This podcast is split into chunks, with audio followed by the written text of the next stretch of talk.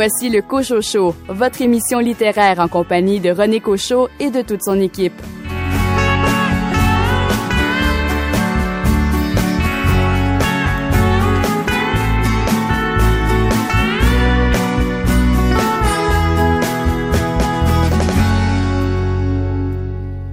Bonjour, ici René Cochot, bienvenue à votre rendez-vous littéraire. Toute l'équipe est heureuse de reprendre le collier après cette pause imposée par la pandémie. Avec les mesures sanitaires mises de l'avant, nous sommes en mesure maintenant de diffuser notre émission axée sur la littérature québécoise. Notre équipe a bien sûr profité des dernières semaines pour lire des romans, des essais, des bandes dessinées, des recueils de nouvelles des polars, entre autres. Nous sommes très heureux de vous partager nos coups de cœur et de vous faire découvrir les œuvres des auteurs de chez nous qui trouvent très difficile cette période d'isolement. Les auteurs sont privés de revenus importants et de belles rencontres avec les annulations des salons du livre, les animations dans les écoles et les lancements de livres, entre autres. Nous espérons qu'avec nos chroniques et nos entrevues, nous vous donnerons le goût de vous procurer leurs œuvres. Place maintenant au Cochocho. Au sommaire de cette émission, un entretien avec l'auteur de Sherbrooke, Louis Hamelin, qui signe un très intéressant roman aux éditions du Boréal, Les crépuscules de la Yellowstone. Coup d'œil sur les coups de cœur du mois de juin des libraires indépendants. Un aperçu des nouveautés en librairie. La chronique de notre spécialiste en polar, Richard Mignot, qui s'est intéressé au roman Le suspect de Fiona Barton. Et notre spécialiste en littérature pour les enfants, Ariane Régnier, s'est intéressée à quelques ouvrages portant sur l'environnement. Bonne émission.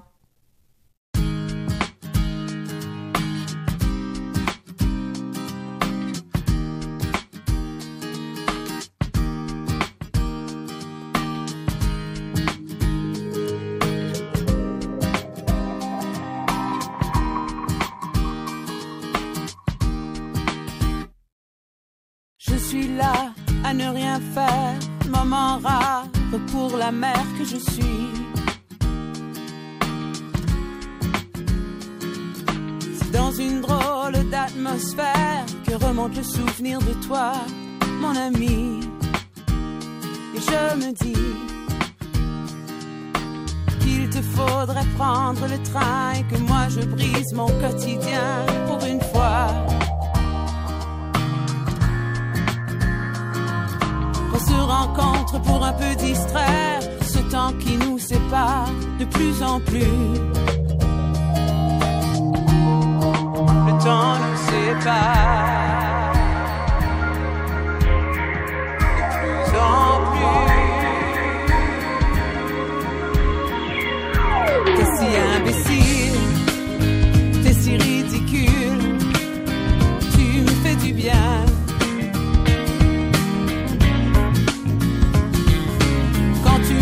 sur un beau plateau, dans un bol affreux tes jeux de mots, tu me fais du bien.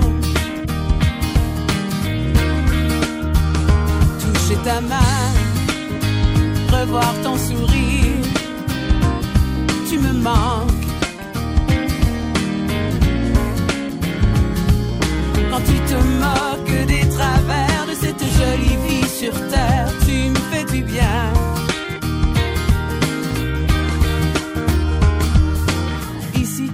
pour le mieux, le train-train bat son plein à toute vapeur. J'ai des projets en bouillonnement, captivants et qui encore m'emportent ailleurs. Je trouve bien de pouvoir t'écrire, mais ce n'est pas comme tout te dire en personne.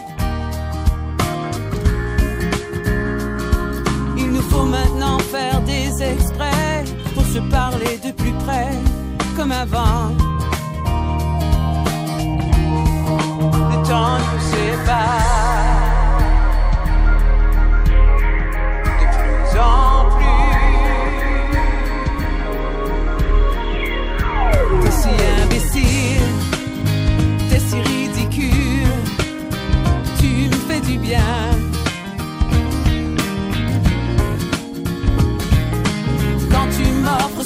plateau, dans un bol affreux tes jeux de mots, tu me fais du bien. Toucher ta main, revoir ton sourire, tu me manques. Quand tu te moques des travers de cette jolie vie sur terre, tu me fais du bien.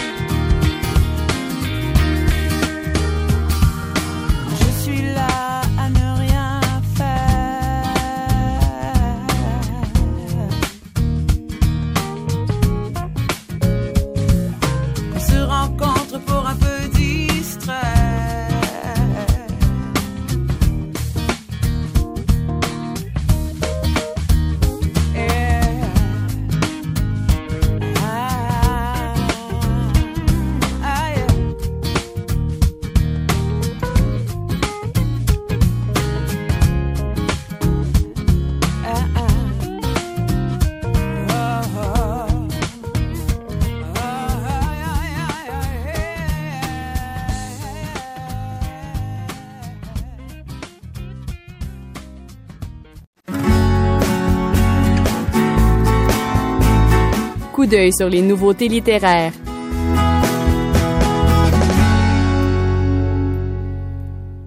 Parmi les nouveautés en librairie, comment passer sous silence les crépuscules de la Yellowstone de Louis Hamelin aux éditions du Boréal, avril 1843, sur la digue de Saint-Louis, John James Audubon, le célèbre naturaliste, s'embarque pour ce qui sera sa dernière expédition. Son but, capturer le plus grand nombre de spécimens possible pour les immortaliser dans le livre sur les quadrupèdes vivipares d'Amérique auquel il travaille.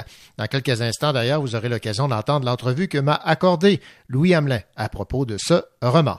Autre nouveauté euh, fort intéressante, Les Demoiselles de Havre-Aubert de Jean Lemieux aux éditions Québec-Amérique. Un soir doux, le gérant d'une boutique de prêt sur gage de Montréal est abattu d'une balle dans la tête.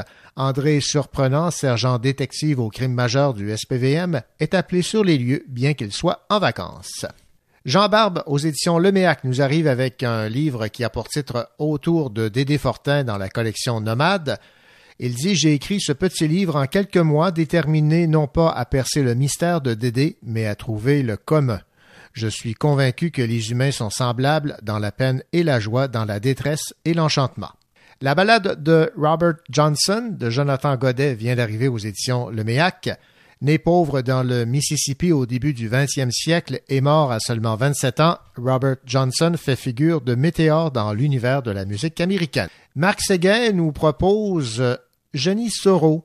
Quand Jenny Soro se noie en sauvant son fils des eaux, les habitants de North Nation vivent un choc à la mesure de leur relation avec elle. Un livre qui s'intéresse au géant ferré, le géant ferré, la huitième merveille du monde, aux éditions Urtubise. Démystifier une légende, voilà la tâche colossale à laquelle Bertrand Hébert et Pat Laprade s'attaquent en racontant la vie du géant ferré. Alexandre Jardin nous arrive avec un roman qui a pour titre Française. Trois sœurs, Kelly, Cerise et Cindy, mènent une vie ordinaire jusqu'au jour où la compagnie normande d'expédition, une entreprise qui fait vivre presque toute la région, ferme. Et notons en terminant un roman jeunesse, Défense d'entrée, tome 13, vendredi 13, de Caroline Héroux. La fin de l'année arrive à grands pas et Lolo apprend qu'il ira au camp avec plusieurs de ses amis d'école, dont Sarah. Il saute de joie jusqu'à ce qu'il apprenne que les jumeaux y seront aussi. Voilà donc pour cet aperçu des nouveautés en librairie.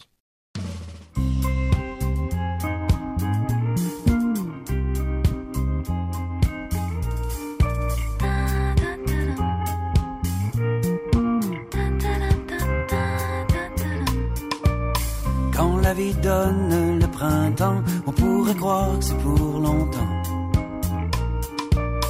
Quand il fait tendre à midi, on pourrait croire que c'est pour la vie. Mais quand j'écoute par la fenêtre, je sens le doute et la tempête.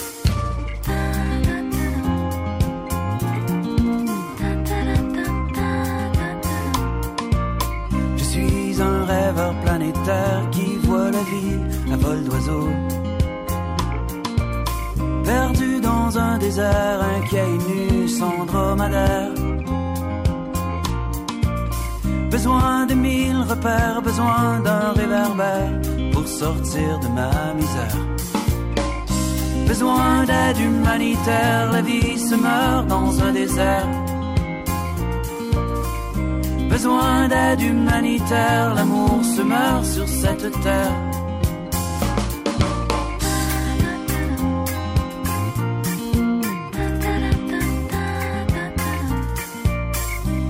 Quatre oiseaux dans le ciel, quatre oiseaux dans le ciel, quatre oiseaux dans le ciel, quatre oiseaux dans le ciel semant le doute et la tempête. Besoin d'aide humanitaire, la vie se meurt dans un désert. Besoin d'aide humanitaire, l'amour se meurt sur cette terre.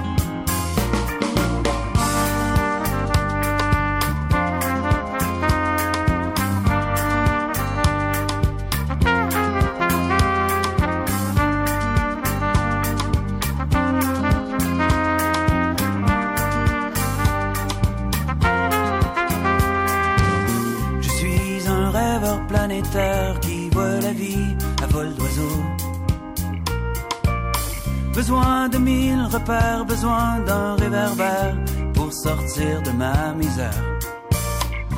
Quatre oiseaux dans le ciel, quatre oiseaux dans le ciel, quatre oiseaux dans le ciel semant le doute et la tempête. Besoin d'aide humanitaire, la vie se meurt dans un désert. Humanitaire, l'amour se meurt sur cette terre.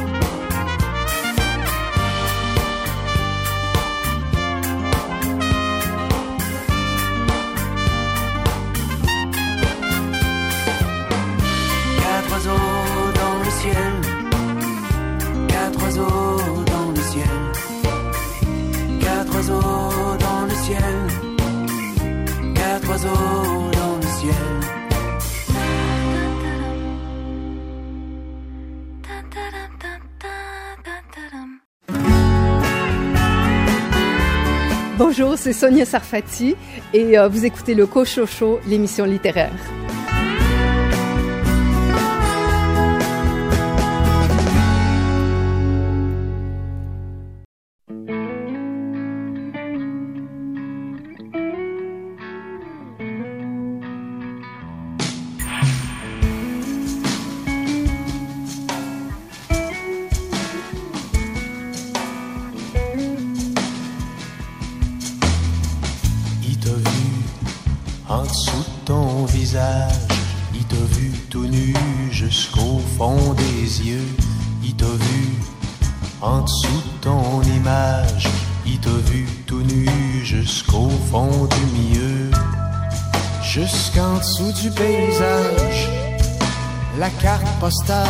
Les montagnes, le ciel bleu. Jusqu'à l'endo, jusqu'au message. Pas trop touriste, plus nomade, plus squatteur. Ce petit homme seul qui va son chemin. La tête baissée, mais fier. Fier d'aller face au vent mauvais.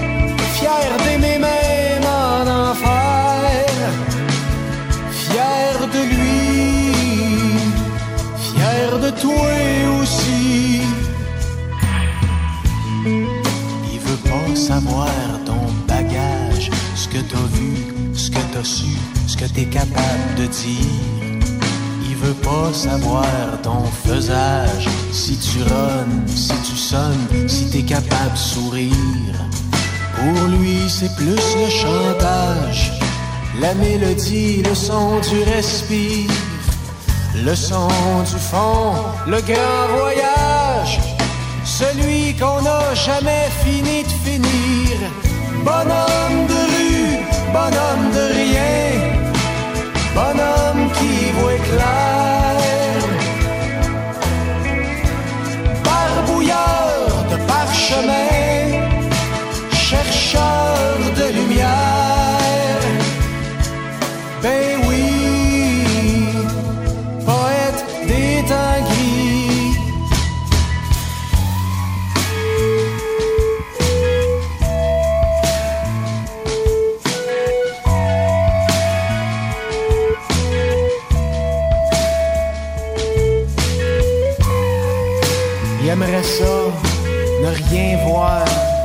Tout le monde, pas s'en faire, comme tout le monde, tout connaître, puis tout savoir, parler sans dire, puis regarder sans voir. Il adore le monde, mais il est tout seul au monde, il mouille dans son désert. Ce petit homme seul qui va son chemin, baissée mais fier,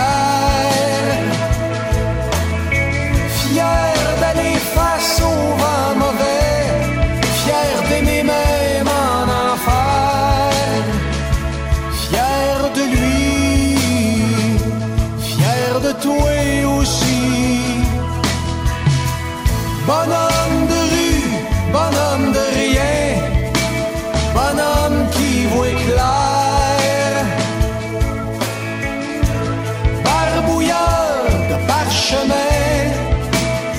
Sure.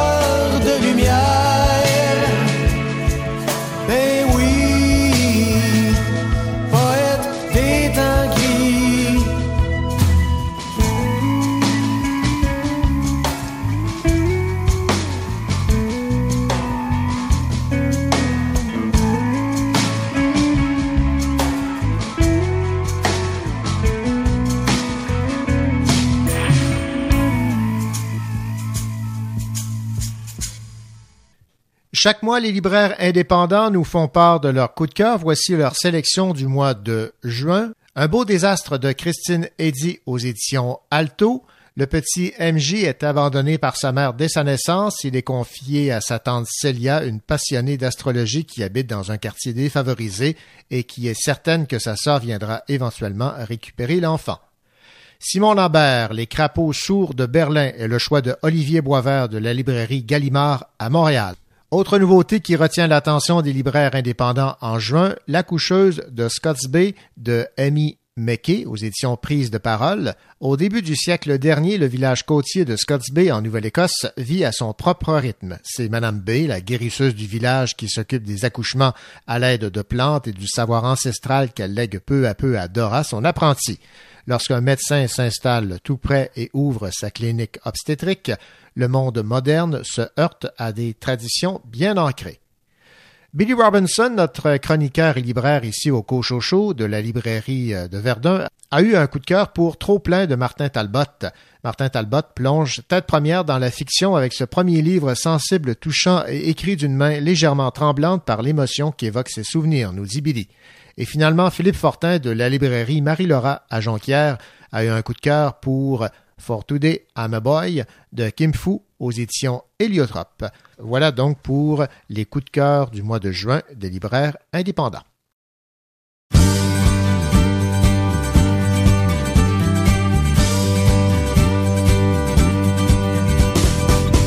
Célibataire, je commence à m'y faire, à sortir tous les soirs, rencontrer, boire et rentrer tard. J'ai vécu ces dernières années, des nuits chaudes non censurées. Je fais la course en préalable, je fais l'amour comme un nomade. Célibataire, je commence à m'y plaire, je n'ai rien de solitaire. Peut-être que j'ai seulement besoin d'air. Je me sens devenir sans être en manque d'émotion. L'amitié, les femmes, la musique, la liberté, c'est poétique. J'aime mieux quand personne ne m'attend. Je suis en retard trop souvent. Je préfère prendre mon temps. Et une célibataire de temps en temps.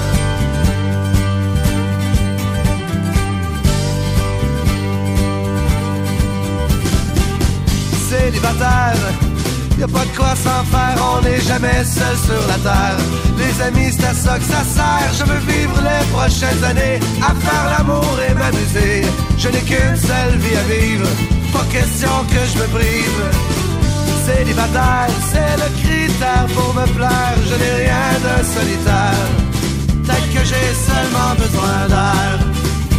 Sens devenir vieux garçon sans être en d'émotion. L'amitié, les femmes, la musique, la liberté, c'est poétique. J'aime mieux quand personne ne m'attend. Je suis en retard trop souvent. Je préfère prendre mon temps. Et une célibataire de temps en temps. L'âme sœur et redéfinir mon bonheur. Quelqu'un avec qui partager les peines, mes joies et ma fierté. Je ne suis pas un très bon menteur quand je parle avec mon cœur. Dites-moi qui veut consoler un manque d'amour en liberté. Consoler. Un célibataire qui commence à s'y faire, à sortir tous les soirs, rencontrer, boire et rentrer tard. Je me sens devenir vieux garçon sans être en manque d'émotion. L'amitié, les femmes, la musique, la liberté, c'est poétique. J'aime mieux quand personne ne m'attend. Je suis en retard trop souvent. Je préfère prendre mon temps et une célibataire de temps en temps. Prendre mon temps et une célibataire de temps en temps.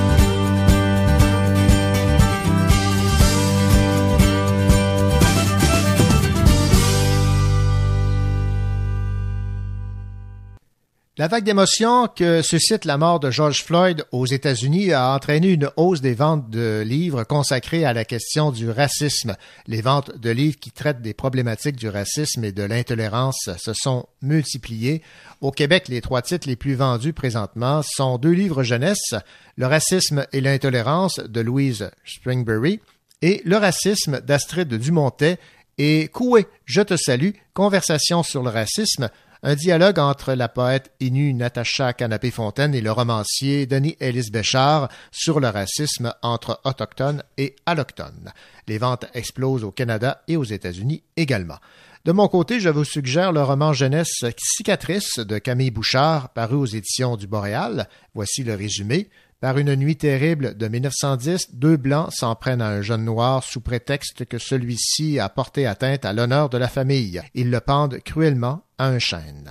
D'autre part, le prochain album de Lucky Luke, le cowboy solitaire qui tire plus vite que son ombre, va mettre de l'avant les Noirs américains. C'est ce qu'a annoncé le scénariste lundi. Dans Un cowboy dans le coton, qui sortira le 23 octobre, voici l'histoire. Elle se déroule en Louisiane. Lucky Luke a hérité d'une immense plantation de coton et va devoir lutter contre les puissants de la région et contre la ségrégation raciale. Il est, contre toute attente, épaulé par les Dalton et par les Cajuns du Bayou, ces Blancs laissés pour compte de la prospérité du Sud, et fait à souligner, l'histoire a bien sûr été conçue bien avant le décès de George Floyd. Un album donc qui risque de attirer l'attention et bon nombre de lecteurs.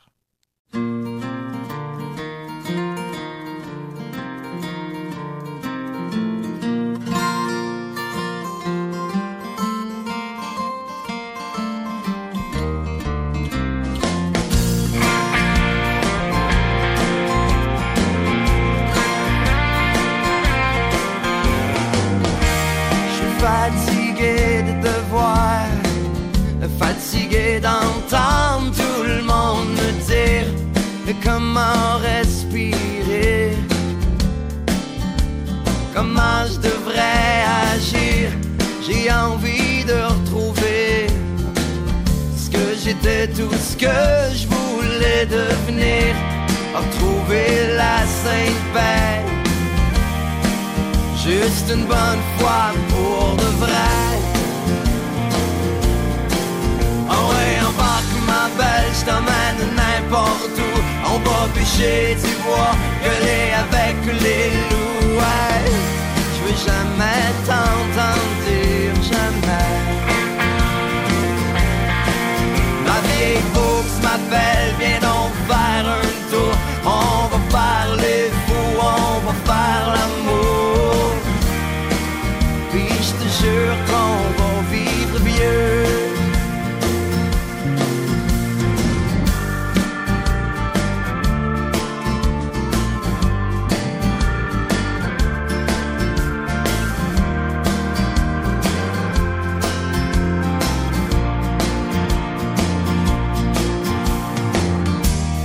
mort la mornitude vient coller dans ma solitude. On pourrait prendre la route Jusqu'à temps qu'on trouve le bout, on va se creuser un trou. Perdu quelque part au bout du monde, on n'aura pas d'argent. On fera pousser des enfants. Ah ouais, embarque ma belle, je t'emmène n'importe où. On va bûcher du bois, gueuler avec les loups. Je veux jamais t'entendre dire jamais. Ma vieille bourse m'appelle, viens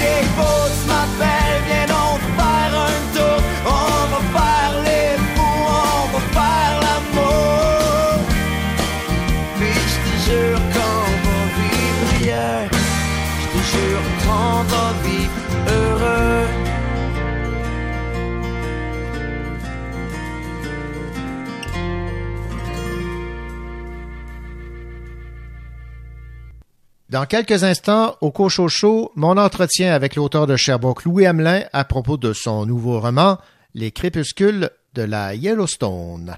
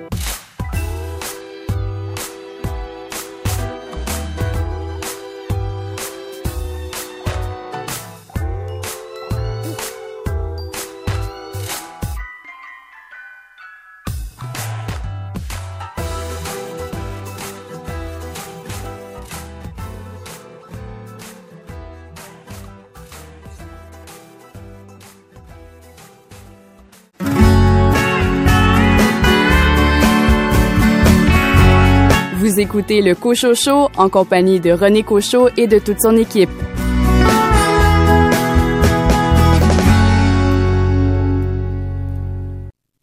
Dans son nouveau roman Les crépuscules de la Yellowstone, Louis Hamelin, auteur établi à Sherbrooke, nous fait découvrir le mythique naturaliste franco-américain John James Audubon, ainsi que le célèbre coureur des bois, guide et trappeur Étienne Provost. Le roman s'intéresse à la dernière expédition de Audubon, qui consistait à colliger le plus grand nombre de spécimens quadrupèdes vivipares. L'auteur du Guide des oiseaux d'Amérique en 1843 a remonté à l'époque le Missouri jusqu'aux Rocheuses à bord d'un bateau vapeur appelé Omega. La lecture de ce roman, Les crépuscules de la Yellowstone, nous fait réaliser à quel point l'homme a détruit la nature. Je me suis entretenu avec l'auteur Louis Hamelin et je lui ai demandé dans un premier temps de nous rappeler qui était ce mythique naturaliste John James Audubon et pourquoi s'était-il intéressé à celui-ci et particulièrement à cette expédition qui consistait à colliger le plus grand nombre de spécimens quadrupèdes vivipares. John James Audubon, euh, au départ, il s'appelait Jean-Jacques Audubon. C'est un Français qui est né euh, sur l'île Domingue. Il était euh, ce qu'on appelait à l'époque un fils illégitime, là, qui a été adopté par la, sa mère française. Bref, il est élevé dans la vallée de la Loire. C'est là qu'il va commencer à courir les, les champs et les bois. Il débarque à 20 ans en Amérique parce que son père était un officier de la marine française. Son père avait hérité d'un domaine près de Philadelphie et c'est là que le jeune Audubon, euh, à 20 ans, euh, atterrit. Et euh, Audubon, c'est quelqu'un qui euh, se fait américain, c'est-à-dire il arrive là et il n'a jamais regardé en arrière. Il a il a, il a embrassé l'Amérique. Euh, c'est d'ailleurs aussi euh, dans ce domaine familial près de Philadelphie, qui euh, autour de là, qui va rencontrer sa, sa femme, celle qui va être sa femme pour toute la suite des choses, là, qui s'appelait Lucie. À l'époque, la science n'est pas encore ce est devenu aujourd'hui. Évidemment, c'est pas aussi spécialisé euh, et euh, on peut être à la fois artiste et scientifique comme euh, comme Audubon. Audubon, évidemment, c'est devenu une icône de la, la littérature américaine. C'est un nom qu'on entend beaucoup. Et puis, moi, je m'y suis intéressé parce que je m'intéresse d'abord aux oiseaux, à la, la, nature sauvage. Je connaissais ce, ce l'existence de ce grand naturaliste-là, mais moi, je suis, j'y suis arrivé par euh, sa rencontre avec un trappeur euh, canadien-français assez euh, fameux à l'époque qui s'appelle Étienne Provost. Et c'est un peu mon amour de la langue française qui me conduit vers Audubon, en fait, à travers ce, ce personnage de Provost parce que je savais que, euh, que, que, Audubon avait eu pour guide dans sa dernière grande expédition dans le Haut-Missouri, je savais qu'il avait eu pour guide un trappeur euh, canadien qui euh, et qu'il parlait ils échangeaient en français ensemble. C'est que sur ce bateau à vapeur qui remonte le Missouri avec une centaine de trappeurs à son bord, pour aller faire la dérouine chez dans les, les nations autochtones. La dérouine, c'était un mélange de commerce de fourrure et de et de chasse avec euh, ceux qu'on appelait à l'époque les Indiens. Et donc, sur cette centaine de jeunes trappeurs, ben la, la grande majorité était euh, originaire des rives du Saint-Laurent et puis parlait français. En fait, euh, la Louisiane étant à l'époque tout, à peu près tout ce qui se trouvait à l'ouest du Mississippi jusqu'au rivage du Pacifique, ben, euh, tout ça était une région où la langue française était encore euh, assez prédominante, surtout dans les échanges avec les nations indiennes les, euh, les Canadiens avaient entre autres ce rôle euh, historique de truchement, comme on dit parfois, c'est-à-dire d'interprète, ce qu'avait déjà été euh, Toussaint Charbonneau, par exemple, euh, pour l'expédition Lewis et Clark, 50 ans plus, presque 50 ans plus tôt, 40 ans plus tôt en fait. Donc c'est ce personnage haut en couleur d'Étienne Provost qui m'a amené à Audubon et j'ai décidé de, de, raconter cette expédition-là euh, et, de la présenter en, en, fait comme une histoire d'amitié parce que c'est effectivement l'histoire d'un rapprochement entre euh, deux êtres qui ont fraternisé, qui étaient quand même assez différents. Mm. Euh, Audubon étant étant le français dans toute sa splendeur, avec un certain panache. Euh, c'est un romantique, c'est un, c'est un beau personnage romanesque, Audubon, parce qu'il n'est pas, il est loin d'être parfait il a des défauts, euh, il, est, il a des, des des, des, des, zones plus obscures un peu de sa personnalité. Et, et de l'autre côté, il y a euh, il y a Étienne Provost qui est euh, le qui est le terrien, c'est-à-dire le, le c'est pas du tout un intellectuel. Provost, c'est le contraire, c'est quelqu'un qui a passé 30 ans de sa vie dans la montagne à coucher dehors et à trapper et à commercer et à, et à parler et, et à faire la bamboche quand c'était possible.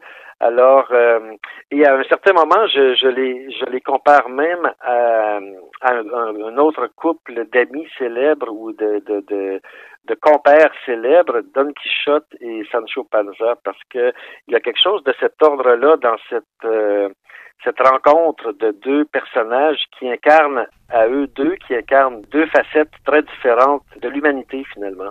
Vous avez donc euh, improvisé certains dialogues, certains faits, parce que il y a une part de, de, il y a beaucoup de fiction et évidemment de faits euh, rapportés par vos recherches. Sur le plan factuel, je suis très, je suis resté très près de, de, tout ce qu'on connaît de, de, cette expédition-là. Euh, cela dit, euh, bon, les, les sources principales, les sources documentaires, c'est en grande partie le, journal d'Audubon lui-même, parce que c'était un écrivain aussi qui écrivait abondamment, qui tenait un journal très détaillé et euh, le journal de son ami Ed Harris. Et bon, il y a quelques autres mentions de ces personnages-là dans d'autres euh, dans d'autres récits. Mais en gros, donc, il y a les sources factuelles, mais ce qu'on retrouve pas dans ces sources-là, y compris dans le, le journal d'Audubon lui-même, c'est justement les dialogues, la saveur des dialogues qui sont un peu la saveur de la vie elle-même dans, dans une histoire. C'est-à-dire que euh, Audubon raconte, euh, dans, son journal, Audubon va rapporter, par exemple, les propos d'Étienne Provost sur les castors ou sur les mouflons des, des montagnes, euh, mais on n'a jamais, on n'a jamais accès à ça sous forme de dialogue, alors que ces gens-là ont passé quand même plus de quatre mois ensemble à se côtoyer sur un bateau à vapeur, ensuite sur des, des bateaux plus petits sur la Yellowstone, à coucher dans les mêmes endroits, tout ça. Euh, il y a forcément eu plein d'échanges, plein d'échanges, plein de verdeur d'ailleurs aussi. Euh, et puis ça, c'était mon rôle de romancier. Euh, moi, ma fonction de romancier, c'est de prendre la même histoire et de lui insuffler de la vie. Et ça, ça se fait en, en, grande partie par la langue, c'est-à-dire la langue qu'on choisit de donner à ces personnages-là. Et celle de la langue d'Étienne Provost, la langue des trappeurs canadiens des Rocheuses, ben j'étais obligé en bonne partie de la de la recréer à partir de pas grand chose parce que c'est une sorte de patois qui s'est largement perdu qu'on appelle aujourd'hui dans certains coins du Missouri, on appelle ça le Papa French. Et il y a des petits restes historiques de ça. Il y a même une association de gens près de Saint-Louis qui, euh, qui se vantent de parler le papa French, mais il reste que cette langue-là, c'est euh, j'ai aussi trouvé un lexique à un moment donné euh, colligé par un universitaire, un lexique de la langue des Français du de la vallée du Mississippi.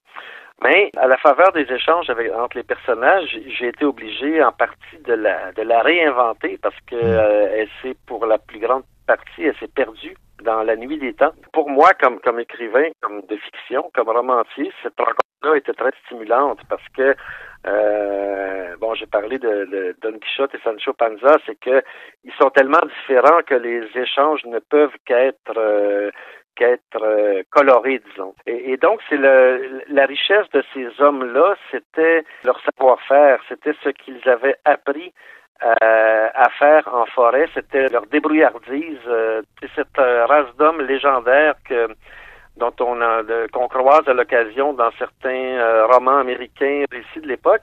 Et puis ils étaient admirés non seulement pour leur leur prouesse puis leur leur adresse euh, sur l'eau et dans le bois, mais aussi pour leur joie de vivre. Et puis, euh, ça soulevait à la fois de l'admiration et une certaine, une certaine envie. Et euh, voilà. revenons donc sur la, la mission que Audubon s'était donnée, c'est-à-dire colliger le plus grand nombre de spécimens quadrupèdes vivipares pour les, les biens de sa recherche, mais évidemment, cela ne, ne, se faisait pas sans heure, c'est-à-dire que la protection des animaux ne faisait pas partie de leurs préoccupations parce que on tuait les animaux pour pouvoir mieux les dessiner. Ben oui, euh, parce qu'évidemment, c'est un paradoxe. À cette époque-là, ben, le capitalisme prédateur arrive déjà, se pointe déjà dans l'Ouest, et puis euh, le naturaliste fait partie de ce. Il participe au massacre généralisé.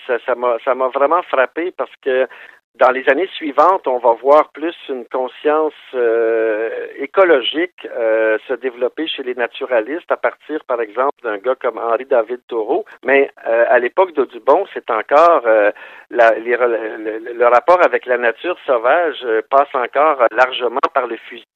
Et, c'est encore, c'est mon Dieu, c'est presque un massacre généralisé, du moins de la part des Blancs. Bon, évidemment, les nations autochtones vivaient dans un état d'équilibre beaucoup plus stable avec, enfin, je devrais pas dire stable parce qu'il y avait vraiment des, euh, des périodes de, de disette, il y avait des hauts et des bas, mais il y avait un espèce, un équilibre, euh, évidemment, euh, entre les nations autochtones et la nature que les Blancs, en débarquant là-bas, ont en bonne partie rompu on sait le nombre d'oiseaux qui, qui euh, 3 milliards d'oiseaux de moins depuis depuis 1970, je pense, euh, euh, détruits par les pesticides, par euh, par par, par la technique finalement.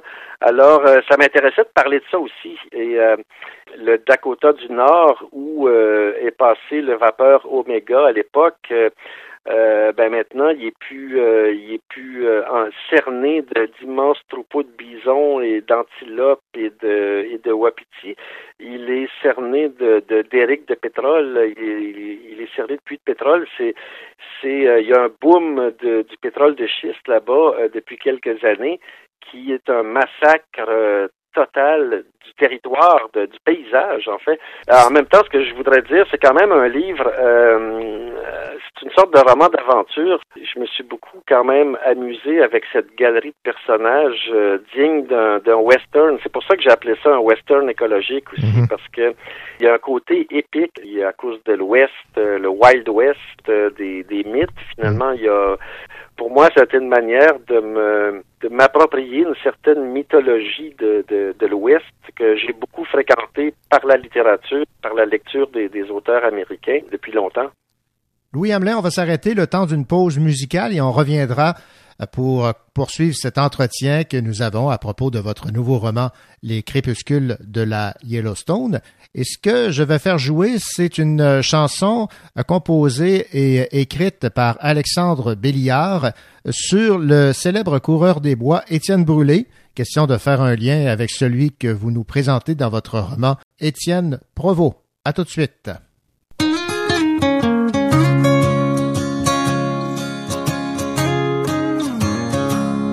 J'ai demandé à Champlain, autour de 1610, d'aller passer l'hiver parmi les Iroquois, apprendre leur langue, apprendre à devenir le premier Indien blanc du Roni. Tant de territoires à découvrir des rapides de la Chine jusqu'au lac Nipissing. Faire la traite des fourrures pour survivre. Des grands lacs jusqu'en Pennsylvanie. Un seul maître, l'aventure, les rêves plus grands que nature. Du premier Indien blanc du Roni. Brébeuf et ses jésuites pour maudire. Que je sois du clan de l'ours plus que de mon sang français. Passer vingt ans à courir les bois. J'ai fini par m'y sentir chez moi. Un seul maître, l'aventure, les rêves plus grands que nature du premier Indien blanc du Roni. J'aurais trahi la France, semble-t-il, traitant avec les cœurs qui marchèrent sur Québec. Un seul maître, l'aventure, les rêves plus grands que nature, du premier Indien blanc du Roni.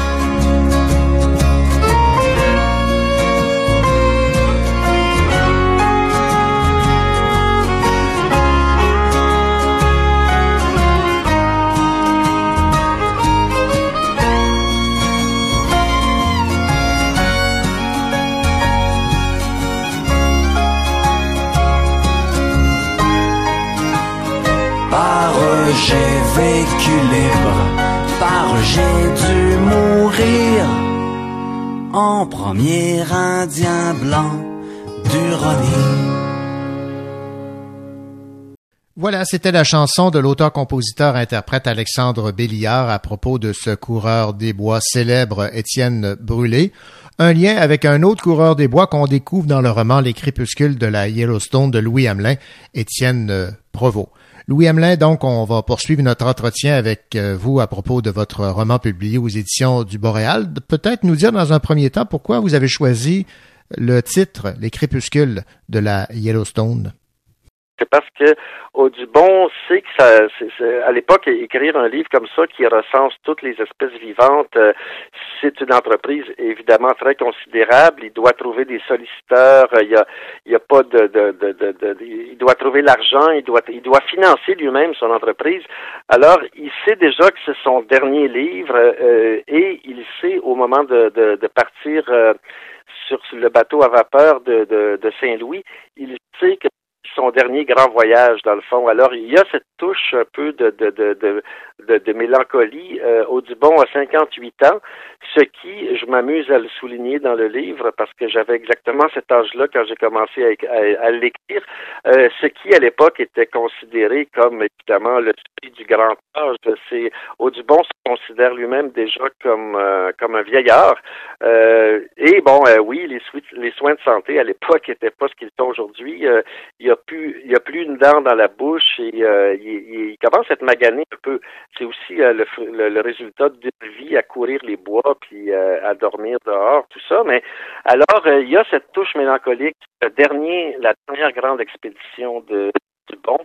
Et euh, il y a donc un aspect bilan aussi, euh, un bilan de, de, de, de euh, il, il, est à l'heure des bilans aussi, et puis donc il y, a, toute une réflexion là-dedans. alors bon, ben, c'est ça, ça participe à la dynamique du livre.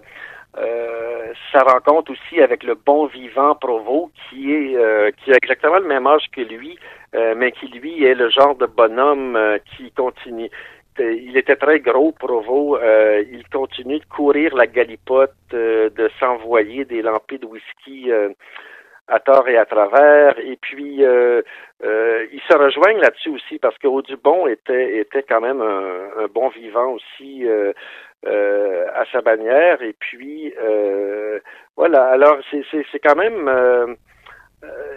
c'est quand même l'histoire d'une rencontre, l'histoire d'une d'une amitié, euh, c'est ce que je voulais montrer à travers tout ce paysage de l'Ouest sauvage en, qui, se trouve au début d'une grande transformation, évidemment.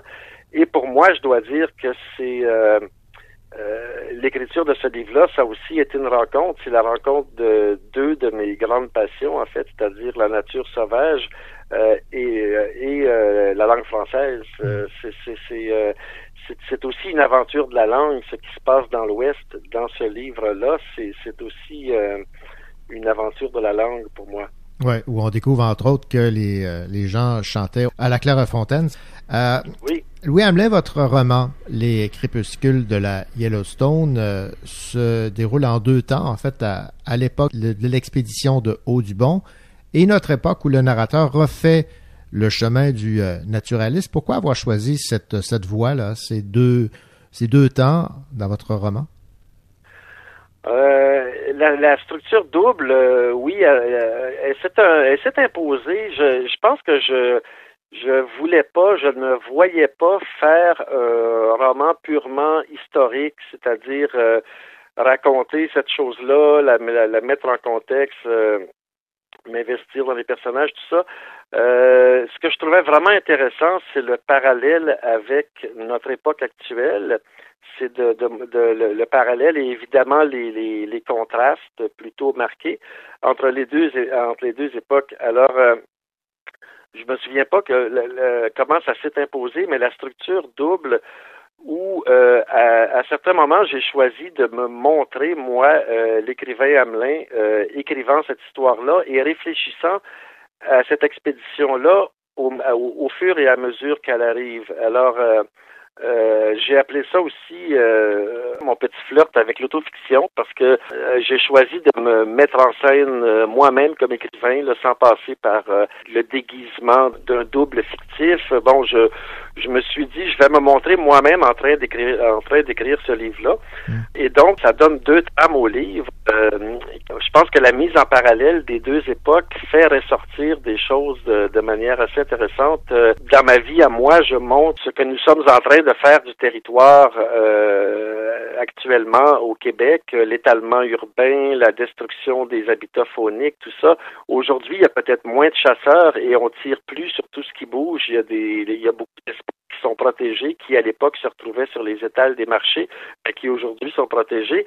Mais en même temps, euh, on détruit, euh, on a une capacité de destruction beaucoup plus grande. Et donc, quand moi, le narrateur du livre, je finis par me pointer moi-même dans l'Ouest, euh, ben là, c'est pour constater les dégâts. Ça, c'est peut-être un, constat un peu sombre, mais c'est euh, mais ça. On va terminer cette entrevue avec votre appréciation du travail de Audubon à titre euh, de naturaliste euh, et euh, évidemment pour son encyclopédie sur les, oiseaux d'Amérique. Est-ce que vous appréciez ces illustrations et est-ce que c'est encore une référence? Ben, la, Audubon comme référence chez les naturalistes, c'est- devenu la, référence est plus historique que d'autres choses. C'est vrai parce que moi, euh, bon, j'ai sur Internet à un moment donné, je suis tombé sur des commentaires critiques où on dit euh, Ouais, ces, ces oiseaux, ils sont, ils prennent la pause, ils sont pas, ils sont pas naturels, ils sont pas. Bon, c'est sûr que depuis les, il était le premier, hein. Et, euh, et ça, je le fais remarquer à un certain moment. Il, il montrait à des gens euh, des oiseaux que la plupart n'avaient jamais pris la peine de regarder avant de leur tirer dessus, là, parce que le, le, le réflexe c'était de sortir son fusil puis de tirer. Et et, donc, euh, il avait déjà ce mérite-là. Et puis oui, bon, ses dessins, par rapport aux critères de réalisme d'aujourd'hui, ses dessins sont un petit peu, il fait prendre euh, des poses un peu dramatiques, un peu outrées à ces, à ces oiseaux et à ces mammifères. Ben c'est de l'art, ça parle à l'imagination. Et moi, je me suis rappelé que mes, mes premières lectures, euh, parce que à 12 ans, moi, je voulais être biologiste. J'avais même déjà commencé un, un espèce de livre sur les mammifères où je copiais des passages de, classiques là, euh, comme euh, Banfield et, d'autres. Et ça m'a rappelé à quel point euh, j'avais un petit livre à l'époque qui s'appelait Faune de l'Est du Québec de Monsieur A.E. Duchesnay. Et les dessins, c'était simplement des petites esquisses, des petits croquis en noir et blanc des animaux et à quel point ces simples croquis imparfaits m'ont habité, ont habité mon imagination et, euh, et ont contribué pour beaucoup, je pense, à mon amour de la nature. Eh bien, euh, quand je regarde les dessins imparfaits d'Audubon, je pense à ça. Je, je pense à il parle à l'imagination autant qu'à autant qu'aux euh, besoins de réalisme. Il représente les bêtes, mais il les représente aussi. Euh, il en donne une vision magnifiée un peu. Alors euh, non, l'art d'Audubon, moi, c'est je, suis devenu. Je connaissais le, le, le, nom et son influence comme naturaliste, mais je suis devenu de, depuis mes, mes recherches euh, pour écrire les crépuscules de la Yellowstone, je suis devenu un fan de de son art, de ses gravures, de ses oiseaux et de ses mammifères, absolument. Louis Hamelin, ça a été un réel plaisir de discuter avec vous de votre nouveau roman, Les crépuscules de la Yellowstone, publié aux éditions du Boréal.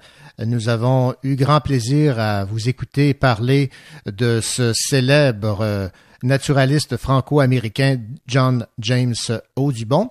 Et on va se laisser avec une chanson qui me semble un peu de, circonstance, étant donné que c'était un naturaliste qui s'intéressait aux euh, oiseaux d'Amérique du Nord, aux oiseaux en, en, général. On va se laisser avec euh, la chanson J'aime les oiseaux. Merci beaucoup, Louis Hamelin.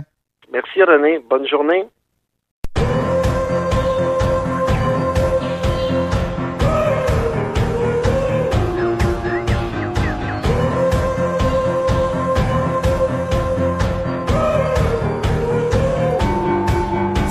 Les rats, les racoleurs, les râleurs, les rats, les bandits à cravate, le temps qui tend trop à droite, les G.I. Joe, je regarde en haut, j'aime les oiseaux.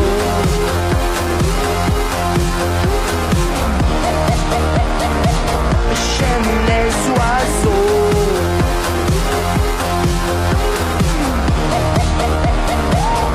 J'aime les oiseaux.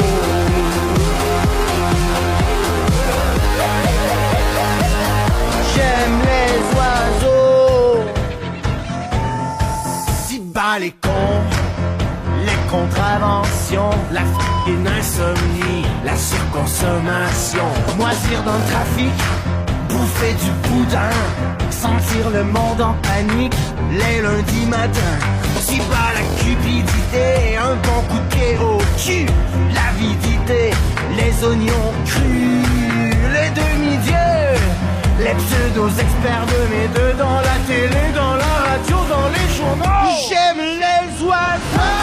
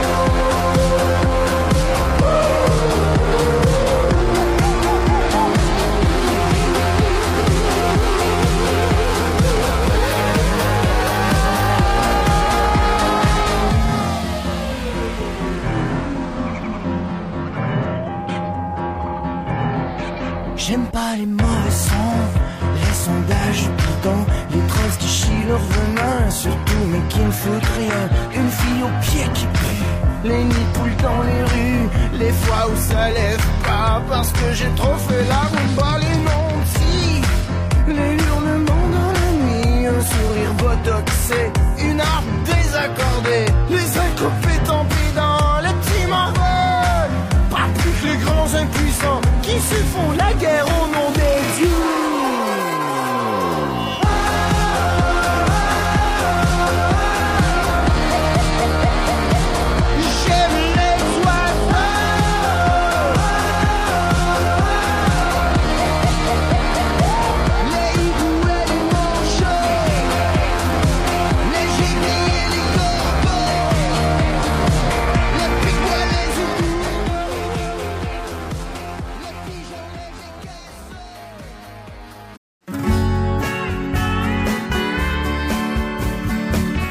Voici la deuxième heure du Cochocho, votre rendez-vous littéraire en compagnie de René Cochot et de toute son équipe.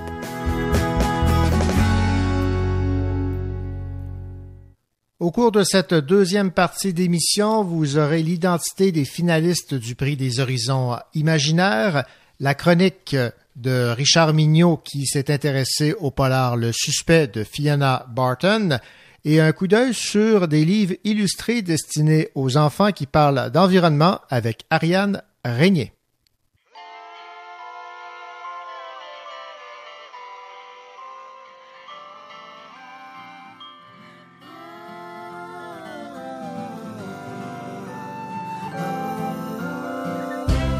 Dans mon cœur, il y a un violon de Métabitchouane à Saint-Dillon. Dans ma tête, y a plus de chansons de l'île d'Orléans à Saint-Edmond. Dans ma gorge, comme un moton du Cap Tourmente à l'Assomption. Ma vie fait avec les saisons du Cap Espoir à Déception. J'ai fait le tour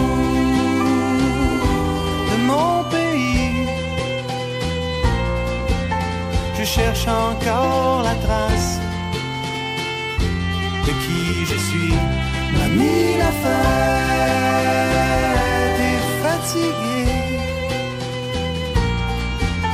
Je sais plus où aller, ni sur quel pied danser.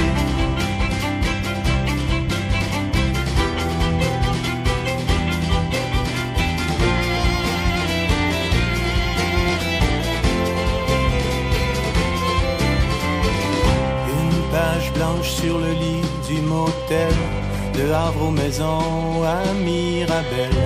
Mon Ayons a du plomb dans l'aile, de Montréal à La Rochelle. La télé ne m'inspire rien de bon, de Sainte-Véronique à Laurier Station. Un avant-goût du grand plongeon, de nulle part au quartier Rosemont.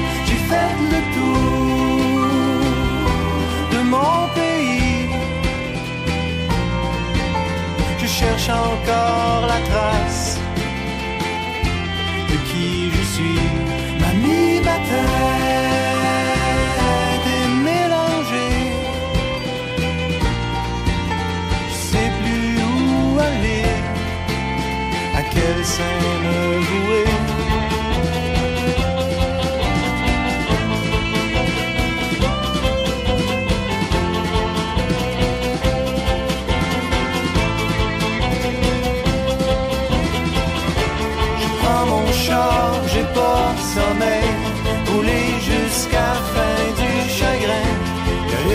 pancarte sur le bord du chemin.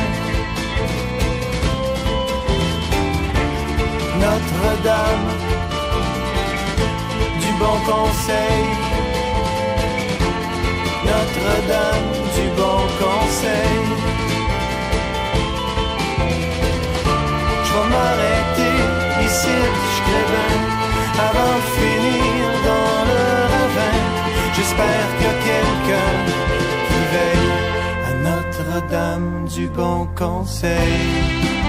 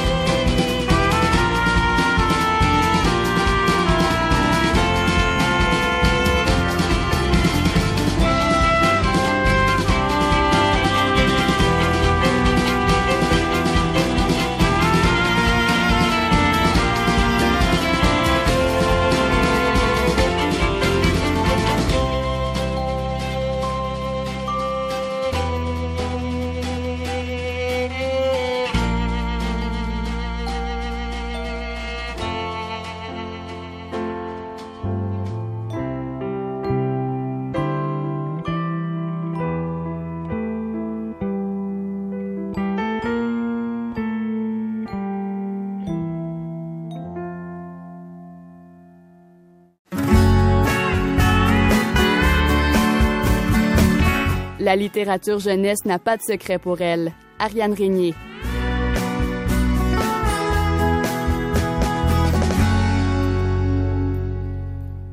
Elle est super-héroïne de l'escouade des super-héros des livres et bibliothécaire à la commission scolaire Val-des-Serres. Ariane, bonjour. Bonjour René. Ariane, on va s'intéresser cette semaine à la planète, à l'environnement et à sa protection et à la nature. Quatre livres ont retenu votre attention avec cette thématique de l'environnement, de la protection de, de la Terre. Tout à fait. Donc, comme d'habitude, quatre livres, Mhm. un pour les 0-6 ans, un pour le premier cycle, un pour le deuxième cycle et un pour le troisième cycle qui va aussi être pour lecture au début du secondaire. On va commencer donc avec euh, En tout seigneur, tout honneur pour les jeunes de 6 ans et moins, un livre qui a pour titre Nous sommes là, note concernant la vie sur la planète Terre. Oui, un livre de Oliver Jeffers, texte manuscrit de l'édition française par Chris Di Giacomo. Chris Di Giacomo, en fait, qui est euh, une illustratrice qu'on aime particulièrement, mes collègues Marc, Olivier et moi, parce qu'elle travaille beaucoup avec Michael Escoffier, qui est d'ailleurs l'auteur de La Petite Bûche, que nous, dont nous avons parlé Ouais, euh, il y a une ou deux chroniques. Mhm. Mais au sujet de Nous sommes là, note concernant la vie sur la planète Terre, c'est un documentaire illustré. En fait, c'est un album qu'on pourrait qualifier de documentaire pour la simple et bonne raison que l'auteur, Oliver Jeffers, a écrit ce livre-là dans les deux premiers mois suivant la naissance de son fils. Donc, il lui a écrit un album au sujet de la vie sur la planète Terre en y intégrant de magnifiques illustrations et schémas dans lesquels on retrouve plusieurs informations manuscrites de la main de l'auteur que son garçon et les autres enfants éventuellement vont être capables de lire par eux-mêmes. Donc, on lit l'histoire d'un point de vue euh, narratif. Ça ressemble à ceci dans une des pages. Sur notre planète, il y a les gens. Les gens sont pleins de personnes. Tu es une personne, tu as un corps. Puis là, en dessous, on va voir une illustration dessinée de Chris Di Giacomo, d'un petit garçon qui est coupé en deux. Donc la moitié est transparente. On va voir le squelette, la tête, les bras, le ventre, les jambes, les os, etc. avec des flèches. Mais ça, c'est pas nécessairement quelque chose qu'on va lire aux enfants en bas de 6 ans. C'est quelque chose qu'on peut intégrer à la lecture éventuellement lorsque les enfants vont être en mesure de comprendre ce qu'on est en train de leur lire. Puis en dessous, ça continue. Prends-en soin de ton corps. La plupart des pièces ne repousseront pas. Il est essentiel que les gens se rappellent de manger, de boire et de se maintenir au chaud. Donc c'est adorable. Un peu plus tard, on va lire aussi les gens sont de toutes les formes, tailles et couleurs. Nous avons peut-être l'air différent. Nous ne nous comportons pas tous de la même manière et nous n'avons pas tous la même façon de parler. Mais ne te trompe pas, nous sommes tous des gens. Donc c'est un album sincèrement adorable sur tout plein d'aspects de la planète Terre. On va faire un survol du système solaire, de la géographie physique, de la météorologie, du corps humain, de la diversité de la population. On va voir les animaux, la différence entre la ville et la campagne et aussi beaucoup d'autres sujets en très peu de mots, tout en fournissant constamment des conseils pour grandir en toute quiétude, sans jamais perdre sa curiosité. Et ça finit sur une super belle note où on voit un papa avec son petit garçon dans les bras. Donc, on voit que c'est, on peut présumer que c'est une image de l'auteur avec son garçon qui avait à l'époque deux mois. Il y a trois petits points et ça finit avec N'hésite pas à poser des questions. Je ne serai jamais bien loin. Ah, c'est beau. Oui. Ouais. Alors, on rappelle, nous sommes là. Note concernant la vie sur la planète Terre. Et c'est publié aux éditions Kaléidoscope. Deuxième livre. Cette fois, c'est euh, pour euh, les euh, jeunes du premier siècle, donc à partir de 5 ans. Et là, on va intéresser bon nombre de personnes parce que dès qu'on prononce le mot Greta, on, déjà, il y a des gens qui s'y intéressent un peu plus parce que c'est Greta et les géants. En fait, c'est une histoire inspirée de Greta Thunberg. Oui, donc une espoir inspirée du combat de Greta Thunberg pour sauver la planète. Le texte est de Zoé Tucker, les illustrations de Zoé Persico et la traduction de Laurence Taillebois. C'est publié aux éditions Multimonde. René, cet album-là, c'est un petit bijou. C'est extraordinaire. C'est l'histoire de Greta. Greta habite dans une merveilleuse forêt pleine d'arbres, mais dans la forêt, il y a aussi les géants. Ces géants ont besoin de couper les arbres pour bâtir des maisons et des villes qui sont toujours plus grandes et toujours plus grosses. Résultat, la forêt diminue et les animaux ont une de moins en moins grosse maison. Les géants exagèrent et où vivront bientôt les animaux? Heureusement, Greta a une idée. Très tôt un matin, elle va s'installer debout et seule en plein milieu de la forêt avec une pancarte sur laquelle elle va avoir écrit Stop en grosses lettres rouges pour dire aux géants d'arrêter de couper la forêt. Et elle attend. Mais les géants ne la regardent pas. Les géants ne la voient même pas. Ils sont trop occupés à couper les arbres. Le deuxième jour, ils ne la voient pas non plus. Le troisième jour, ils ne la voient pas non plus. C'est alors qu'un petit garçon va apercevoir Greta et venir s'asseoir auprès d'elle. Il pense, lui aussi, qu'il faut sauver la forêt. Il emmène, lui aussi, une pancarte. Et de plus en plus, des gens et de plus en plus d'animaux vont remarquer le petit garçon et la petite fille. Puis de plus en plus, ça va être une foule immense avec des pancartes qui va se tenir au cœur de la forêt. Puis les géants ne peuvent plus les ignorer. Mais la forêt sera-t-elle sauvée? En fait, ce qui est fantastique avec cette histoire-là, c'est que non seulement l'histoire est immensément bien ficelée, on va comprendre que les géants, c'est une métaphore des êtres humains, donc des adultes. Euh, on peut comparer cette histoire-là à une construction moderne de la fable de David et Goliath. C'est un livre qui rappelle l'histoire de Greta Thunberg qui a été nominée pour le prix Nobel de la paix 2019 C'est une version contemporaine et écologique de la fable de David et Goliath. Puis ça montre une super belle vision de ce que fait justement Greta Thunberg pour la planète. C'est une belle façon d'expliquer aux enfants euh, quel est le combat pour l'écologie. Puis à la fin du livre, il y a aussi une mini biographie de Greta et de son combat pour euh, l'écologie. C'est un livre qui est par souci par l'environnement imprimé chez Marquis Livre à Montmagny sur un papier recyclé de fabrication québécoise, Mmh. donc venant euh, du Moulin Roland à Saint-Jérôme. Puis une partie des recettes faites à la suite des ventes de ce livre va être versée à l'organisme environnemental 350. Donc de fantastiques raisons pour courir, acheter ou louer ce livre. Je vous le recommande fortement chez une librairie agréée indépendante euh, proche de chez vous. Courez, sautez, allez-y. Sinon, allez à la bibliothèque. Je vous garantis qu'il y sera bientôt. Greta et les géants, une histoire inspirée de Greta Thunberg. Une bande dessinée maintenant comme troisième euh, recommandation. Animal Jack, le cœur de la forêt, et ça s'adresse aux élèves du deuxième cycle. Oui, donc le scénario de Kid Toussaint, les dessins et les couleurs de Miss Prickly, l'illustratrice, c'est publié chez Dupuis. C'est une bande dessinée dans laquelle Jack est un garçon dont les cheveux et les vêtements sont toujours en bataille, mais qui est aussi muet. Il est incapable de parler. Cependant, Jack est le seul de son village qui est capable de se transformer en n'importe quel animal de son choix. Ses parents, ses amis, son enseignante ont l'air de trouver ça tout à fait normal que ce soit le seul d'être capable de se métamorphoser et il utilise ce moyen comme moyen de communication bien souvent. Et ça va sauver ses parents, ses amis et lui-même lorsqu'il se transforme en diable de Tasmanie pour finir quelque chose dans son assiette qu'il n'avait pas envie de manger, mettons des brocolis. Ouais. Ça leur permet de euh, se faire sauver de très mauvais pas. Euh, en fait, Jack, au début du livre, va se faire abandonner par son ami Malek qui va trouver qu'il demande trop d'attention. Alors que Malek ne s'en rend pas compte, mais c'est toujours Jack, et on le voit bien au travers des illustrations, que c'est Jack qui va le sauver de très mauvais pas. Il va l'empêcher de tomber dans un trou, de se faire écraser par un autobus, de foncer dans un poteau, etc.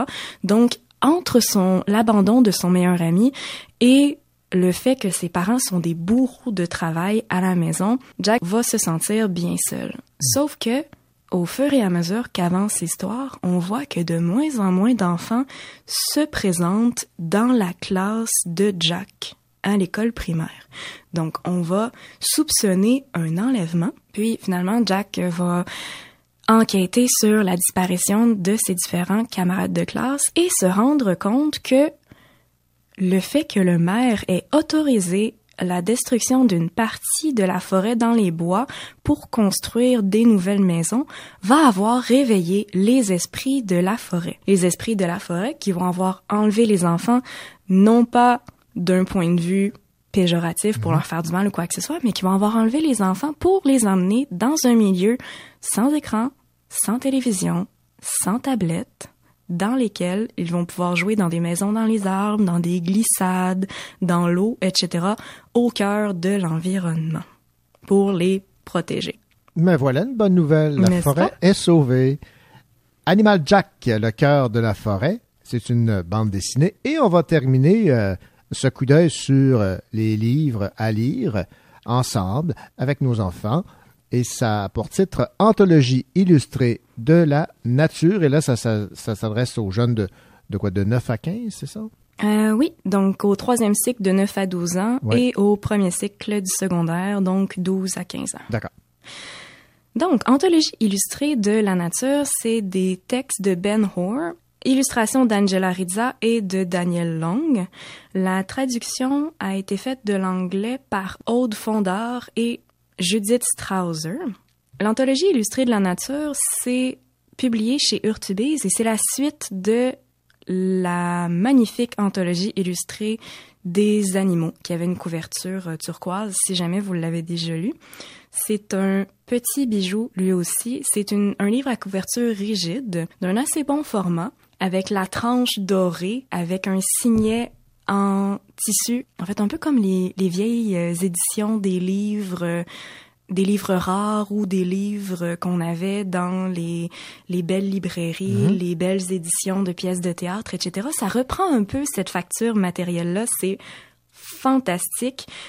Pour une fois, c'est une anthologie illustrée dans laquelle on ne retrouve pas des photos, mais des illustrations de la- l'anthologie illustrée. Puis c'est divisé en quatre parties. Donc on voit les roches, et les, minéraux, la vie microscopique, les plantes, puis les animaux. Il y a à la fin du livre un guide visuel avec chacun des éléments, plus d'une centaine d'éléments différents qu'on va retrouver dans le livre, dont on retrouve les petits dessins à la fin dans un index, dans une table des matières. Et ça, simplement pour ça, c'est fantastique parce que de plus en plus, les maisons d'édition vont faire le choix éditorial de ne pas mettre de table des matières dans les différents documentaires. Ce qui est une perte, en fait, pour le développement de la recherche chez l'enfant parce que souvent, les enfants n'utiliseront plus les tables des matières ni les index, donc ils vont avoir de la difficulté à se retrouver dans les différents livres qu'ils vont lire. Donc ça, c'est un plus définitif pour cette édition-là. L'ouvrage est à la fois pédagogique et ludique parce qu'il est pas trop dense. Ce qui est fantastique avec ce livre-là, c'est que, par exemple, on peut lire quelque chose sur le séquoia géant. Puis là, on va retrouver une illustration à la main du séquoia géant. Puis, un gros plan sur son écorce. Donc, on va montrer aux enfants de quoi on l'air son écorce, de quelle taille il est, etc. On va avoir un paragraphe d'environ une centaine de mots dans lequel on va donner plein d'informations sur le séquoia géant. Mais il y a aussi un plus petit paragraphe écrit un peu plus gros d'une vingtaine de mots dans lequel on va dire, par exemple, qu'il existe des séquoias âgés de plus de 3500 ans.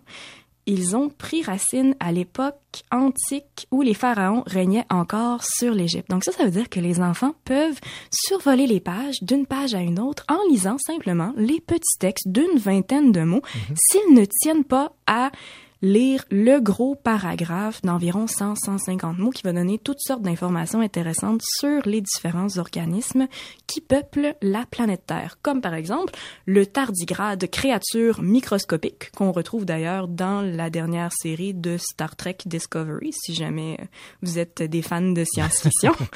le tardigrade, c'est la créature qui pourrait survivre à à peu près n'importe quoi sur la planète Terre si tout le reste virait au chaos, si le soleil mourait, si on avait une pluie d'astéroïdes qui détruisait la moitié de la planète, le tardigrade survivrait. Survivrait. Un être indestructible.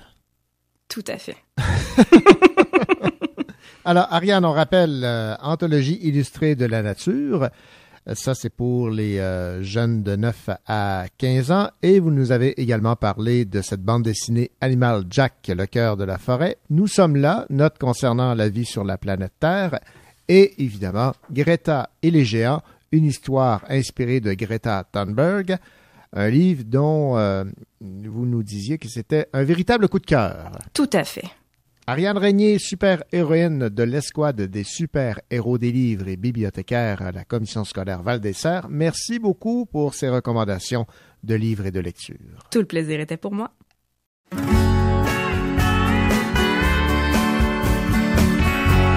Vous écoutez le Cochot Show en compagnie de René Cochot et de toute son équipe.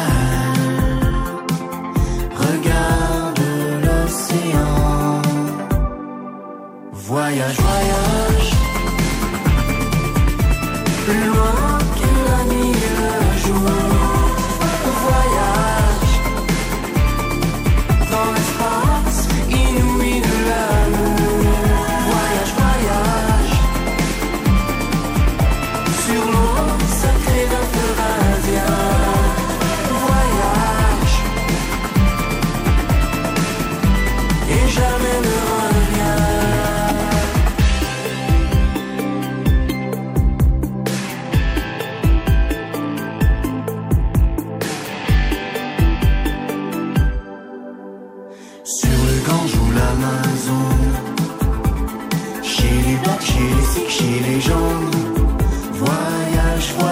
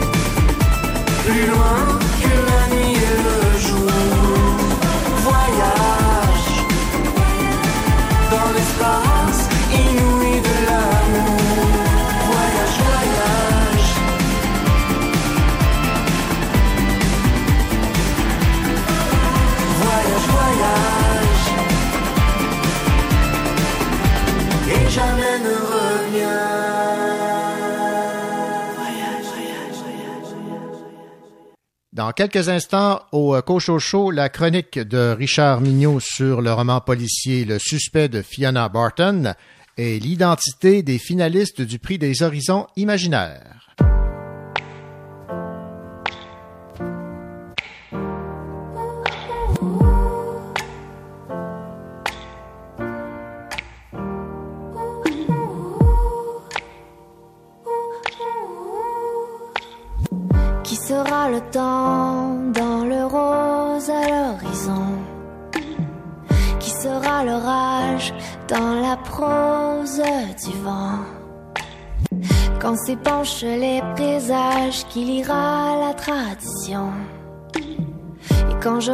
Trois fois mon âge qui s'en balancera pour de bon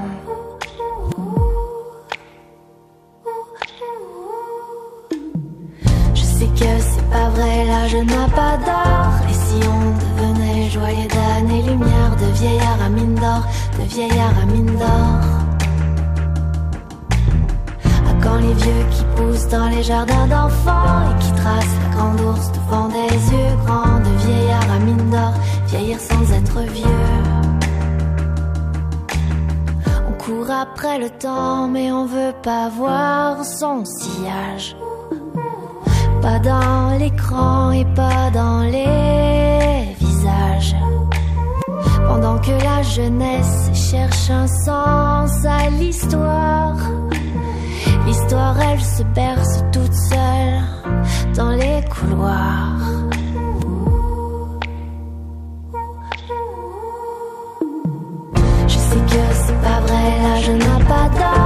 On devenait joyeux d'années lumière, de vieillard à mine d'or, de vieillard à mine d'or.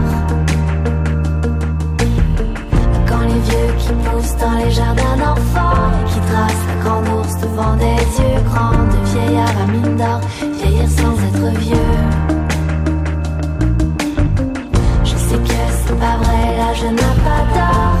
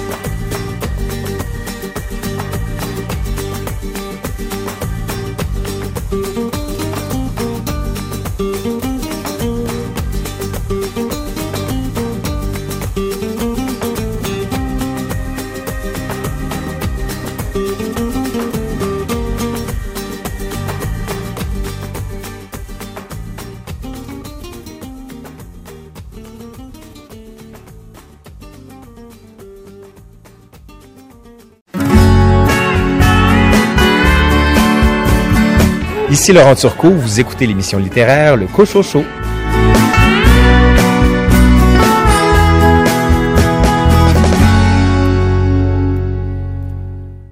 Les finalistes du prix Horizon Imaginaire sont maintenant connus. Trois œuvres issues des littératures de l'imaginaire et publiées dans la dernière année euh, seront soumises cet automne à l'ensemble des étudiants inscrits au concours. Le prix, rappelons-le, a été créé par Mathieu Lauzon-Dixot, enseignant du euh, français au Collège Marianopolis euh, et géré par la Fondation Lire pour réussir. Alors, les trois livres sélectionnés cette année sont Le Marabout par Ayavi Lake, publié chez VLB Éditeur, Précis de survie hors de l'eau par Dominique Nantel aux éditions Tête Première et Oshima de Serge Lamotte aux éditions Alto.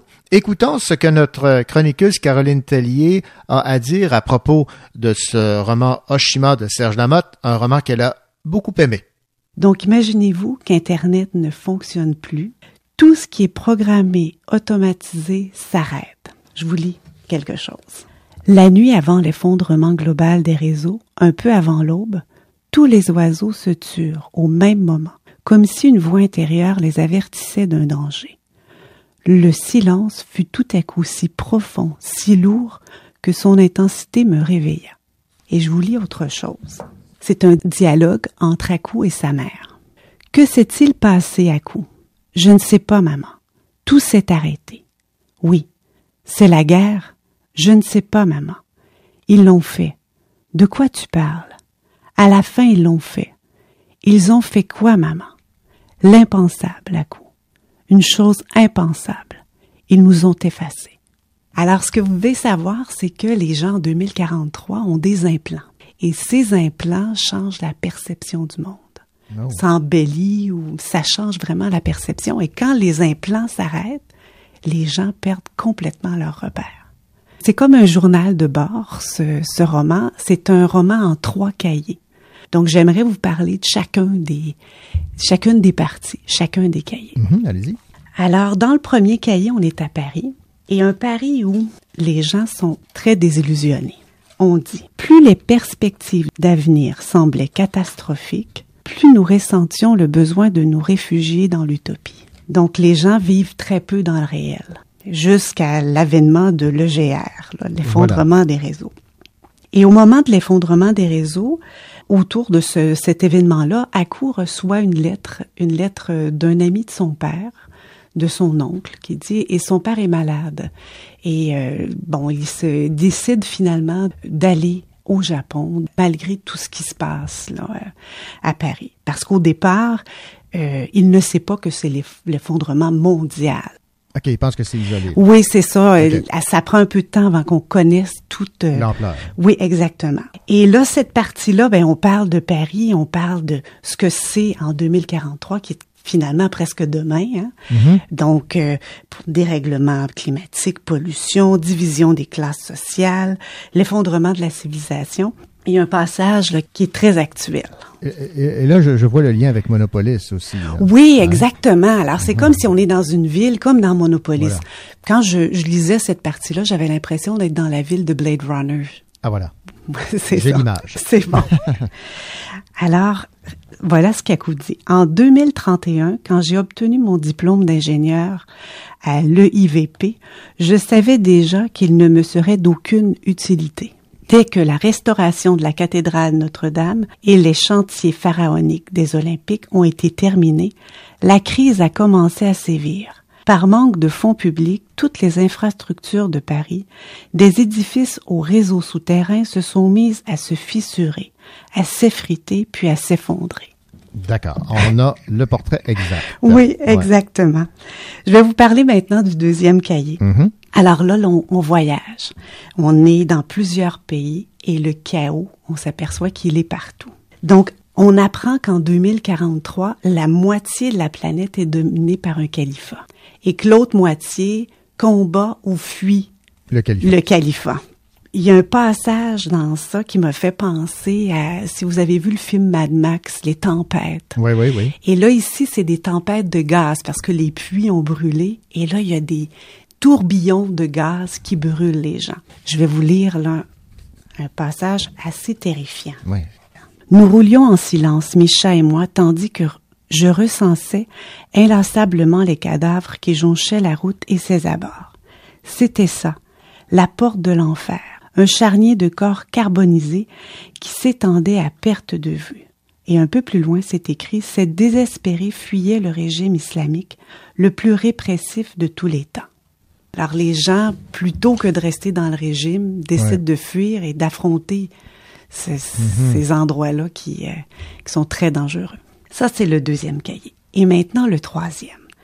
Alors, dans le troisième, on tente de survivre dans un monde radioactif. On parle beaucoup d'Hiroshima, on fait des parallèles avec euh, cet événement-là. Et Aku trouve dans ce cahier des réponses à sa quête identitaire. Parce que c'est beaucoup une quête identitaire. Ce garçon-là qui est mi-français, mi-japonais, euh, a vécu des choses troubles dans sa- son enfance, puis il veut vraiment connaître qu'est-ce qui lui est arrivé, qui il est exactement. Ça, c'est pour le personnage euh, principal, le, le narrateur. Maintenant, j'imagine qu'il y a des personnages secondaires qui jouent un rôle important.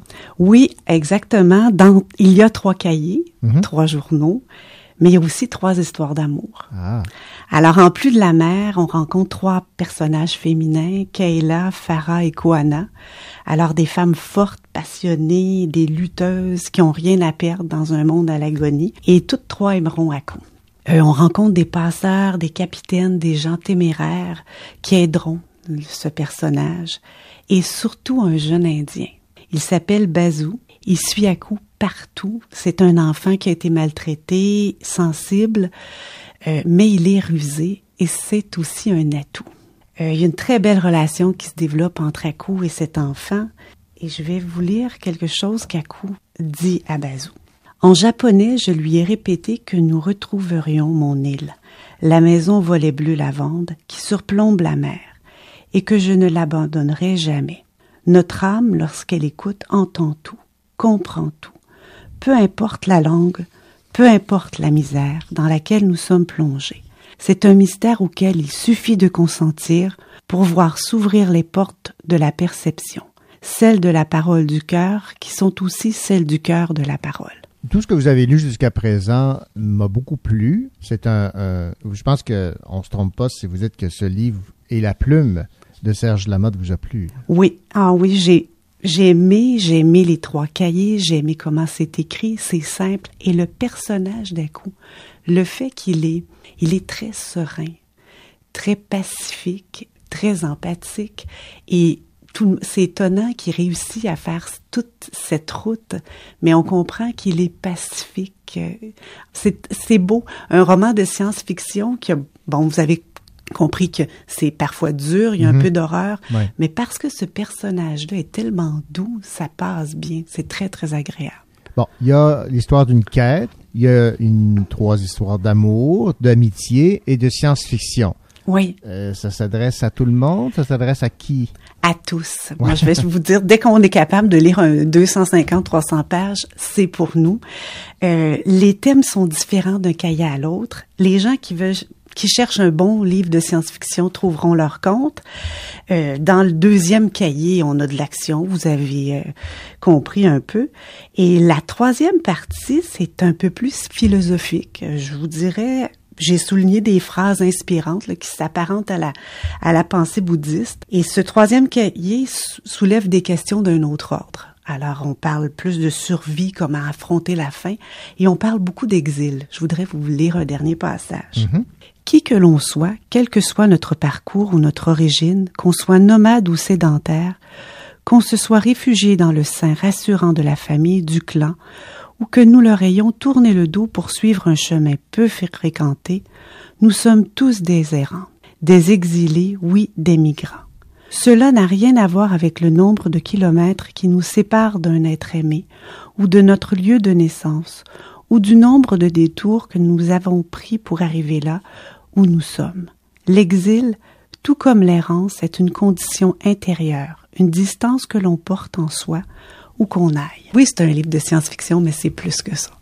Voilà, c'était Caroline Tellier qui nous parlait de ce roman Oshima de Serge Lamotte aux éditions Alto, finaliste pour le prix des horizons imaginaires avec Le Marabout chez VLB éditeur de Ayavi Lake et Précis de survie hors de l'eau de Dominique Nantel aux éditions Tête Première.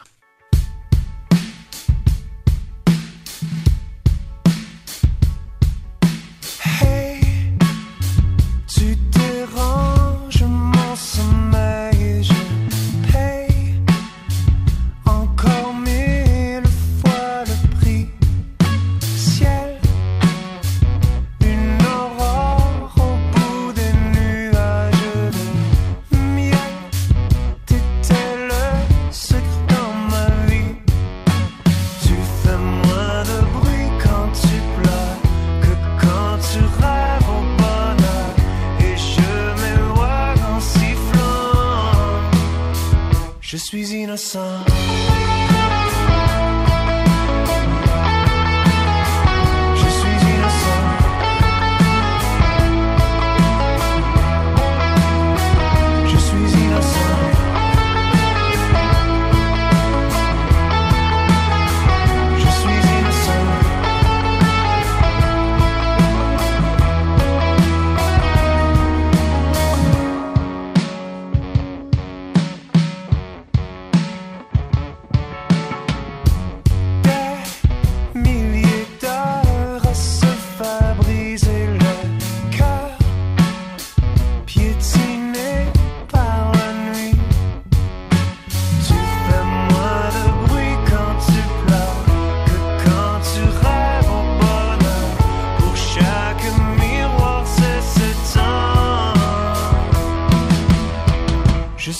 suis innocent.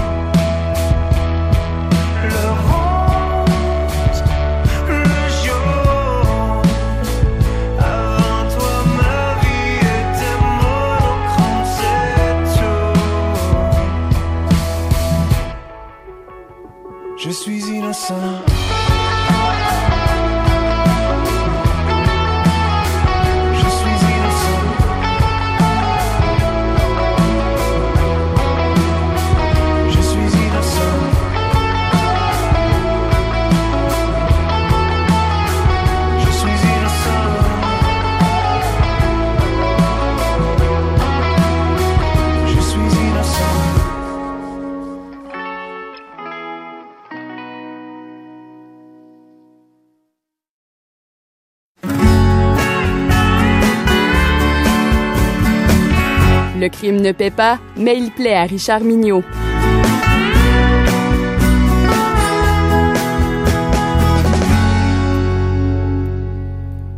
Richard Mignot, Fiona Barton fait partie des euh, auteurs que vous aimez euh, beaucoup et vous me disiez en plus que Fiona Barton, eh bien, vous l'avez déjà rencontrée. Elle nous arrive avec Le Suspect. Oui, Fiona Barton, c'est une, euh, une Anglaise. Elle est née à Cambridge, en Angleterre. Elle a été journaliste et rédactrice en chef dans différents journaux anglais et pas les moindres. Puis en 2008, elle a tout quitté pour se rendre au Sri Lanka pour faire de l'aide internationale. Et depuis, elle apporte aide et soutien à des journalistes en difficulté. Depuis quelques années, elle habite périodiquement dans le sud de la France. De là le fait qu'elle parle très bien français. Le suspect est son troisième roman, après La Veuve en 2017 et La Coupure en 2018. Déjà, on commence à la surnommer la nouvelle reine du crime britannique. Il n'est pas étonnant que Fiona Barton ait choisi de faire de son personnage principal une journaliste d'enquête. L'expérience riche de l'auteur dans le milieu du journalisme donne à son personnage, Kate Waters, une profondeur et un réalisme très impressionnants. D'ailleurs, ce personnage-là est le centre de ses trois romans. Autant dans Le Suspect que dans La Veuve, on assiste au travail de journaliste de Kate Waters dans des enquêtes assez, assez particulières. Dans Le Suspect, l'auteur mettra véritablement sa journaliste dans l'eau chaude, très très chaude. De journaliste en quête de, de la vérité, presque à tout prix, elle sera plongée dans une affaire qui la touchera comme mère. Voilà comment on donne de la profondeur à un personnage. Tout cela débute par la disparition de deux jeunes filles durant un voyage en Thaïlande. Les parents sont paniqués. Quoi faire quand on est si éloigné? Et quand la police prend ces disparitions avec un grain de sel, et se font dire, n'est-ce pas l'apanage de cette jeunesse de partir sur un coup de tête, de faire la fête et de ne pas donner de nouvelles à leurs parents angoissés? Puis la nouvelle tombe. Les deux adolescentes sont mortes dans un incendie, probablement accidentel, dans un petit hôtel de Bangkok. C'est un roman, donc le probablement il est très, il est très clair. Ouais. La police thaïlandaise clôt le dossier à toute vitesse. Pas d'enquête approfondie, on passe à autre chose, c'est un incendie accidentel. Kate Waters, en bonne journaliste, ressent l'intuition qu'il y a quelque chose de pas net dans cette histoire. À la demande d'une des familles, elle enquêtera sur ces meurtres, mais elle cache une autre raison de s'intéresser à cette affaire. Elle pourra se rapprocher de son fils, parti à Phuket depuis deux ans et dont elle a peu de nouvelles. Très rapidement, ce qui semblait être un trip d'ado en goguette se transforme en quelque chose de beaucoup plus sérieux. La mort des deux jeunes filles cache peut-être certaines activités criminelles, et la liste des suspects s'allonge à mesure que les circonstances s'éclairent ou deviennent moins floues. Devant la complexité de l'affaire, la journaliste se rend sur place et prend l'enquête en main. Ce qu'elle y découvrira la forcera à s'impliquer de plus en plus, mais de façon beaucoup plus personnelle. Son métier de journaliste passera en second rang, celui de mère prendra le dessus. Fiona Barton lance son émule au cœur d'une cité bien particulière, Bangkok, capitale dont certains quartiers malfanés sont réputés, lieu de tourisme sexuel en tout genre et plaque tournante du commerce de drogue de toutes sortes, et en même temps la porte d'entrée à l'Asie pour une jeunesse en mal d'éloignement et d'exotisme. Dans sa recherche de ce qui s'est réellement passé, la journaliste nous guidera dans ces quartiers où la nuit est éclairée comme le jour et où les jeunes touristes peuvent être attirés par l'esprit de fête qui y règne. Tout en fréquentant les chambres glauques des hôtels pas chers et les rues infestées des profiteurs de toutes sortes, la journaliste enquête d'une façon très professionnelle, même si on sent que la mère est plus là que la journaliste. Le lecteur suivra l'enquête et avec le policier Bob Un de ses amis de la police britannique, et on suivra en alternance le récit au jour le jour de ce qui s'est passé par les écrits d'une des victimes, parce qu'on réussit à mettre la main sur le journal d'une des filles qui explique un peu comment tout se passe. Le récit est passionnant, le suspense est bien mené, sans être un polar haletant, ni un tourne-page frénétique, l'intérêt est soutenu et comme lecteur, on se laisse prendre. Fiona Barton nous présente le quotidien du travail de journaliste avec précision et sensibilité, mais dans ce troisième roman, ce qui ressort de notre lecture, c'est l'intensité de la relation entre une mère et son fils. Certaines réflexions du personnage de la journaliste nous placent devant un certain questionnement moral, humain et surtout éthique. C'est un bon roman, une auteure sympathique à découvrir. Je vous souhaite une très bonne lecture et un bon voyage à Bangkok. Elle a pour nom Fiona Barton et euh, son roman publié aux éditions Fleuve Noir a pour titre Le Suspect. Richard Mignot, merci. C'est un plaisir, René.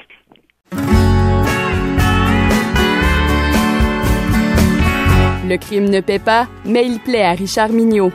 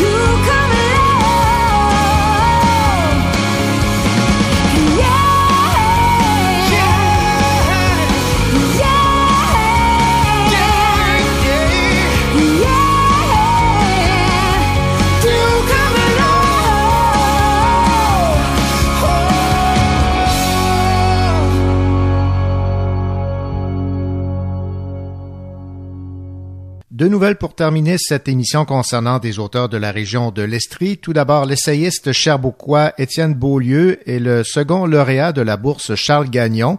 Cette bourse, dotée d'un montant de 3000 dollars, est offerte par la Fondation Lire pour réussir et elle est remise une fois l'an à un écrivain ou une écrivaine du Québec pour un projet d'écriture en cours d'achèvement le jury a choisi le projet d'essai littéraire d'Étienne Beaulieu, Terre et Mémoire, emmêlés parmi les 17 candidatures.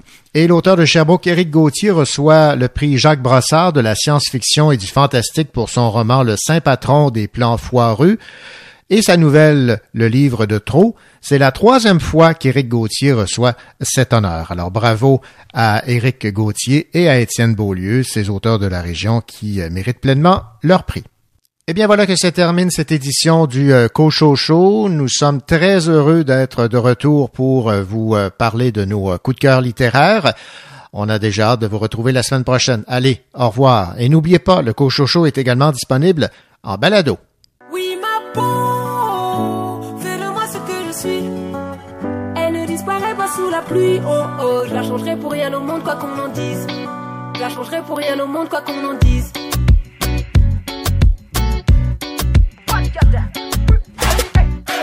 Depuis toujours j'ai été fier de ma peau. Même si plus jeune je me comparais aux autres. On joue les fiers mais on n'a pas la tête haute. Plusieurs qualités mais c'est notre plus gros défaut. J'en vois qui renient leurs origines. Font les balles copies des origines. Préfèrent refaire leur boulot au fond du Brésil. Dis-moi est-ce que je perds la tête ou on est en plein délire? Dark skin,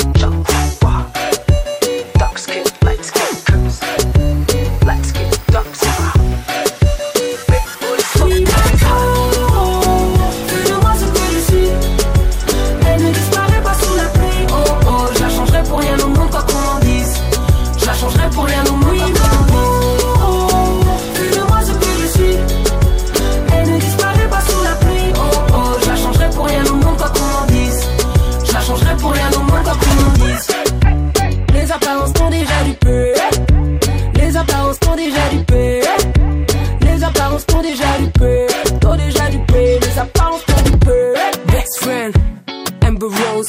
Je peux sentir la bougie with my fat nose. On a toujours des le style. Tu décomposes. Dès que ta femme a vu les whips. Elle a changé de peau, les cheveux crépus, qu'est-ce que t'en sais, t'en sais moi je pas invité à les toucher, toucher Your hair like a pita, we like Beyoncé, ça mais, ça mais Ensemble on franchit la ligne d'arrivée Dark